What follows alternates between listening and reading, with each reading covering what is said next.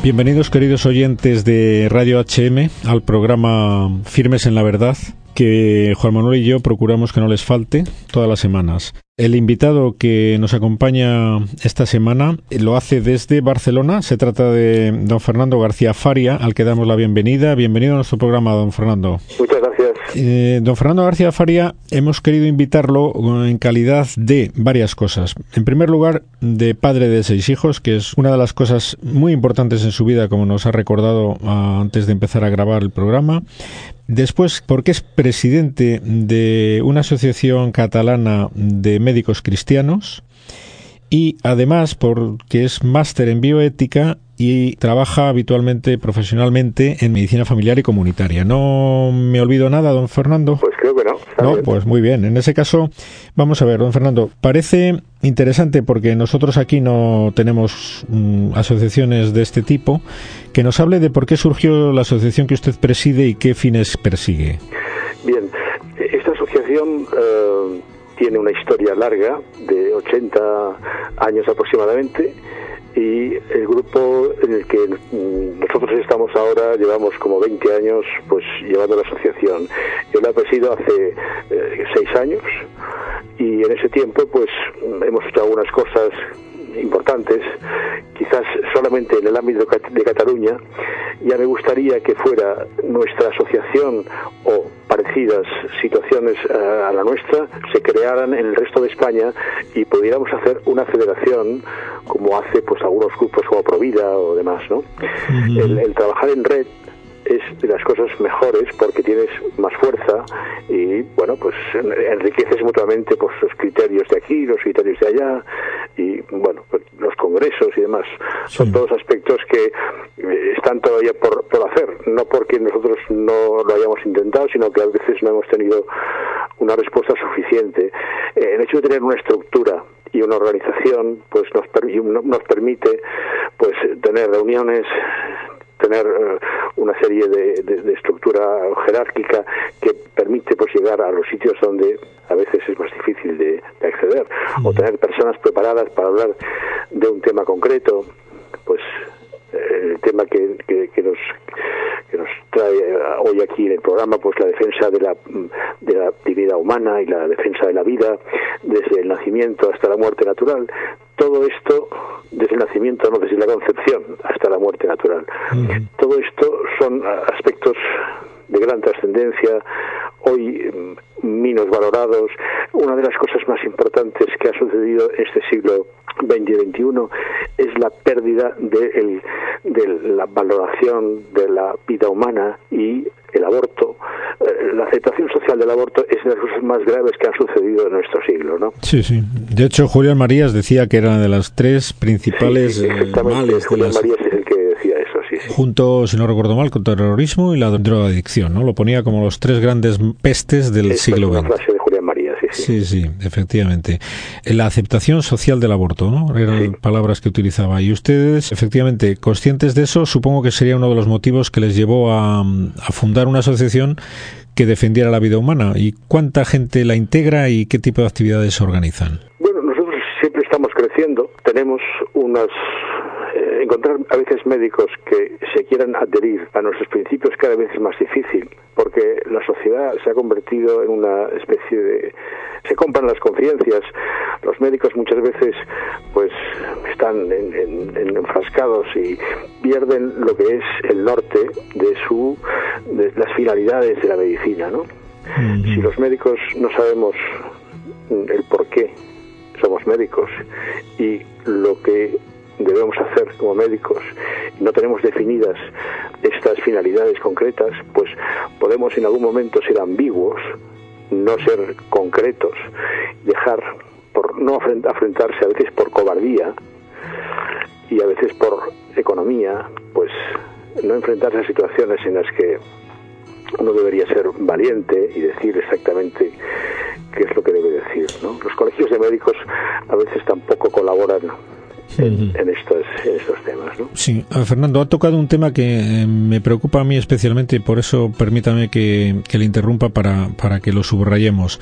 Eh, bueno, yo también soy médico profesionalmente y realmente me avergüenza mm, que hayamos dejado de ser para la sociedad pues el referente de la defensa de la vida humana. Ya no por supuesto, solo los médicos creyentes, sino mm, los médicos en general por, por, profesión.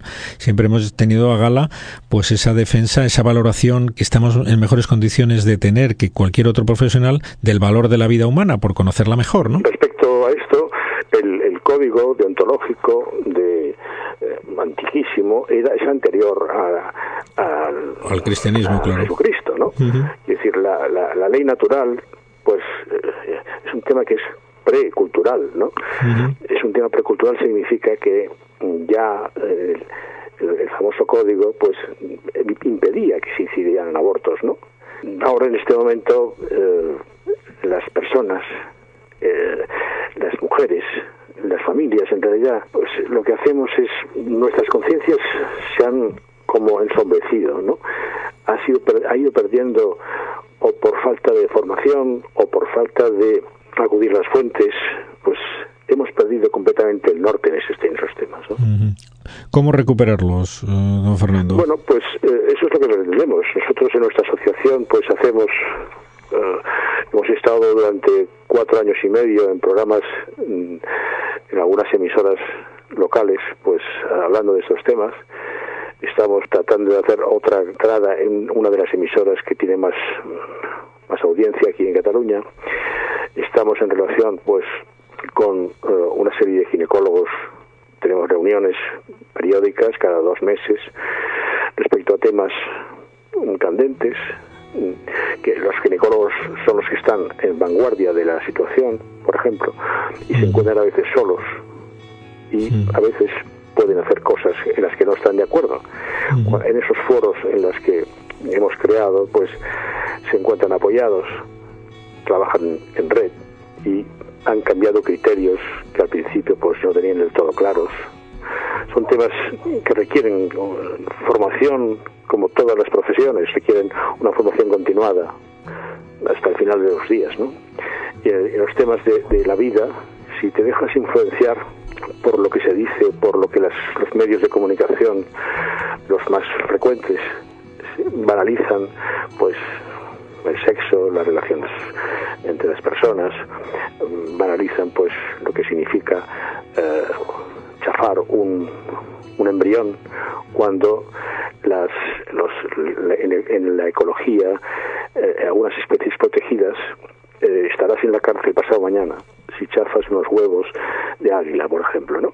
En cambio, puedes chafar todos los hombrillones que quieras, que eso está absolutamente protegido, ¿no?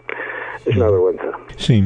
Eh, nos habla de los ginecólogos, su importante labor y que están en primera fila, pero vamos a ver, han estado en primera plana los médicos de familia por el tema de la objeción de conciencia y su labor, mm, bueno, me refiero a este problema que ha habido en, en Andalucía, de un médico de familia que no le permitieron el, objetar mm, y luego se le ha dado la razón en una instancia superior, ¿no? Si los médicos de familia, ¿qué labor tienen en, esta? Porque supongo que son la primera instancia, ¿no? Somos la primera vanguardia de la entrada del paciente en, el tema sanitario, ¿no? Ahí ese paciente lo conoces y lo ves muchísimas veces durante su vida y conoces todos los aspectos casi de las cuatro vertientes humanas, que son la biológica, la sociológica, la psicológica y la espiritual, casi, ¿no? Eh, conociendo todos esos aspectos, mm, respetando cada uno de ellos, eh, ellos deberían respetar el tuyo, ¿no? Esa objeción de conciencia a la que estaba haciendo referencia, los derechos no son de un lado solamente, sino de, los dos lados, ¿no?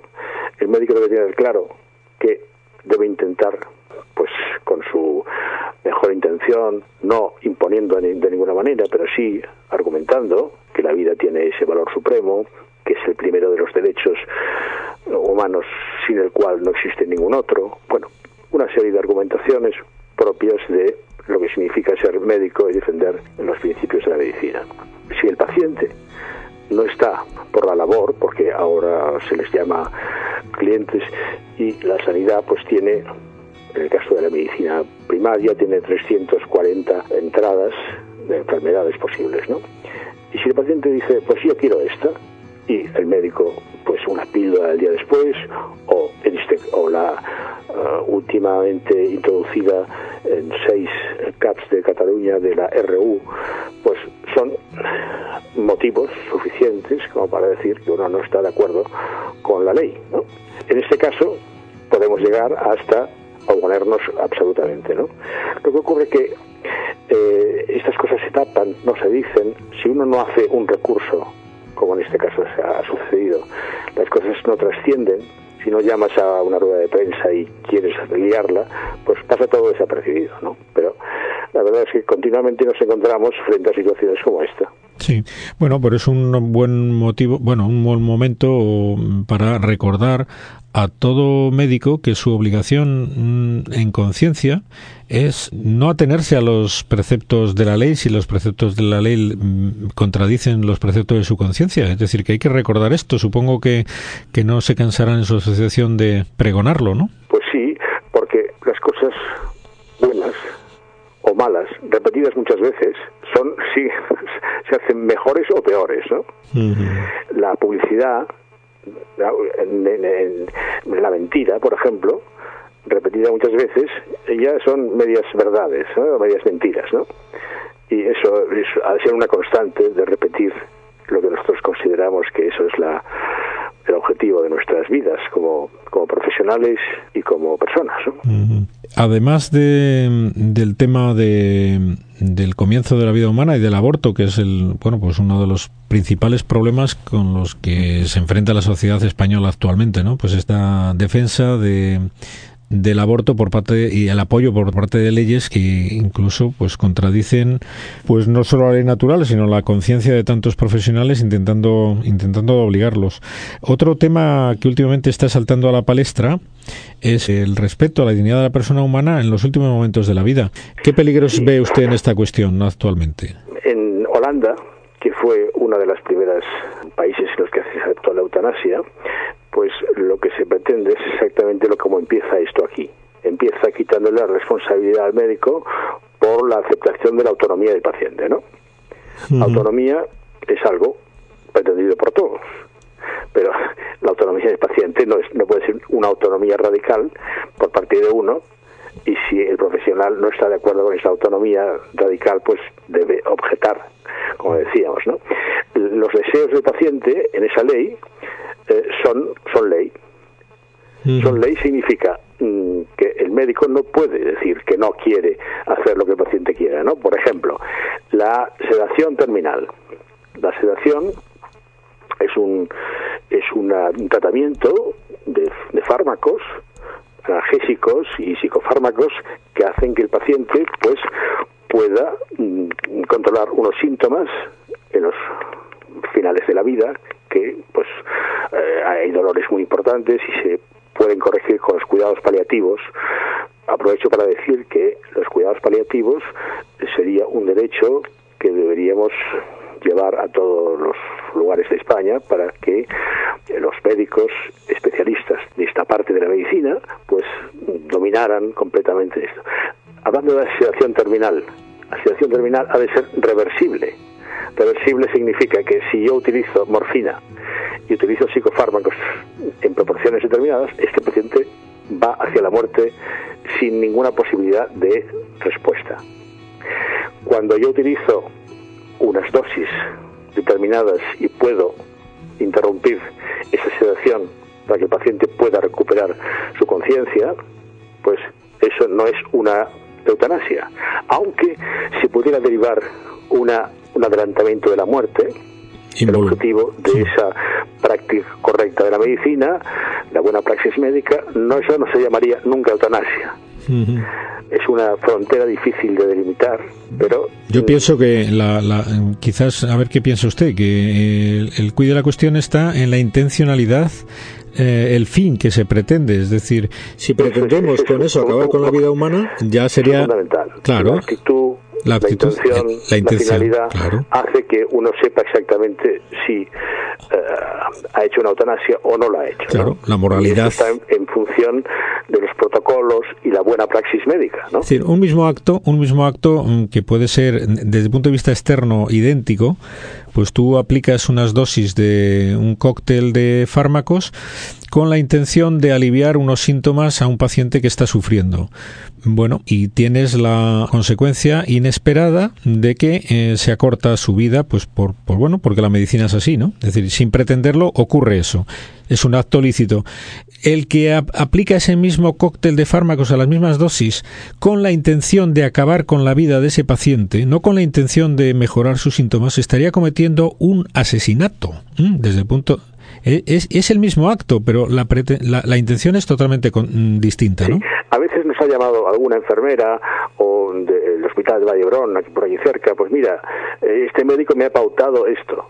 Pues se corrige la pauta y el médico, mm, en algunos casos que nos han, nos han preguntado, el médico ha corregido las pautas porque eran pautas excesivamente eh, que llevaban con claridad hacia la muerte, ¿no? Sí, claro, bien, efectivamente también eh, eso presupone la pericia técnica del médico para que sepa calcular las consecuencias de, las dosis de los fármacos, etcétera. Eso se da por supuesto, ¿no? En esta en esta ley de promulgada en Andalucía y para para España habla del derecho a la sedación el derecho a la sedación mm, no es el derecho por parte del paciente, sino mm, el médico con su buen hacer y su praxis médica debe hacer la indicación de esa sedación, ¿no? Eh, si llegamos a aceptar que el paciente tiene eh, carta blanca para decidir sobre cada uno de los aspectos y el profesional tiene que obedecer, llegamos a lo de a lo de Holanda.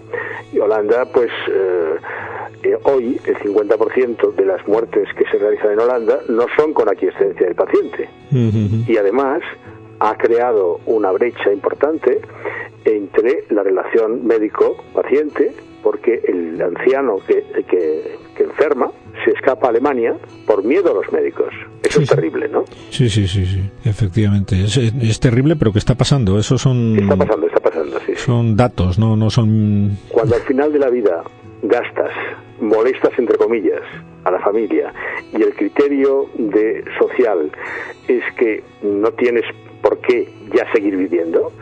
Eh, y además tienes un estado de, ánimo a lo mejor deprimido y estás en un proceso mm, de adaptación a una realidad de dolor, de enfermedad, de soledad, de depresión, pues lo natural es que pides la muerte. Si la, la sociedad es una sociedad provida, eso no se produce porque la enfermera, el médico, todo el equipo está buscando mm, las máximas atenciones. En el caso de cuidados paliativos, estas atenciones, las cuatro vertientes que me refería antes, biológica, psicológica, social y espiritual, están atendidas y cubiertas. Todas estas necesidades hacen que el paciente, si está bien atendido, en contadísimas ocasiones pediría la muerte. Si uno está solo y no tiene a nadie y está en un estado de depresión, pues cualquiera puede decidir cosas que no son correctas, ¿no? Y luego, aunque sucediera en esos contadísimos casos que un paciente solicitara la muerte, nuestra obligación como seres humanos es no disponer de la vida de un semejante porque no somos dueños de la vida de esa persona. Claro, eso también hay que recordarlo, ¿no? Porque parece que la banalización de la vida pues llega a un momento en el que parece que somos los dueños, podemos decidir sobre quién vive y quién muere, que es uno de los grandes errores que se está extendiendo en la sociedad. Hace ya un tiempo que esto está sucediendo porque le hemos girado la cara a las creencias religiosas, a Dios, ¿no? Cuando uno deja de creer en Dios, puede hacer cualquier cosa, ¿no? Y los límites los pone uno mismo. Y esa autonomía radical que comentábamos antes es un límite a decir yo deseo esto. Si yo no lo obtengo mm, me muero me suicidio hablando de suicidio en España el número uno de, de las muertes es el suicidio entre 15 y 45 años. ¿por qué? porque mm, vivimos en un mundo en el que se vive de deseos. Y cuando un deseo no se realiza viene la frustración máxima y uno no tiene mm, el por qué vivir, ¿no? Bueno, estamos en un mundo complicado. Sí, un mundo complicado que efectivamente la visión cristiana que ustedes defienden del hombre y del médico en concreto, que es la única solución que puede dar respuesta a los grandes problemas del, del ser humano, ¿no? Así es que, bueno, me dicen que se nos acaba el tiempo, por lo tanto le vamos a ir despidiendo, aunque creo que, Juan Manuel, una última intervención, una pregunta porque no te he dejado intervenir. No, no, no, es que yo eh, eh, prefería escuchar porque me parece demasiado interesante lo que estábamos oyendo. Muy bien. Quería además no, no, Pues, no cortar el... Entonces le dejamos, don Fernando, los últimos momentos para que algo que haya quedado ahí sin, Bueno, sin me salir. gustaría decir que nuestra asociación mm, aceptamos personas que no sean creyentes y nos posicionamos contra cualquier segregación o discriminación por razón de raza, nacionalidad, ideología, sexo, edad o religión. Y mm, eh, las, eh, las coordenadas que yo comentaba antes eran por las que nos regíamos. Mm, Buscamos la verdad desde el punto de vista científico. La ciencia es la máxima verdad. Esa, esa verdad a veces se manipula por parte de, de- de- de los políticos que han impuesto sus valores y nos han pretendido quitar los nuestros. Bueno, nos hemos dejado la verdad que arrastrar, ¿no?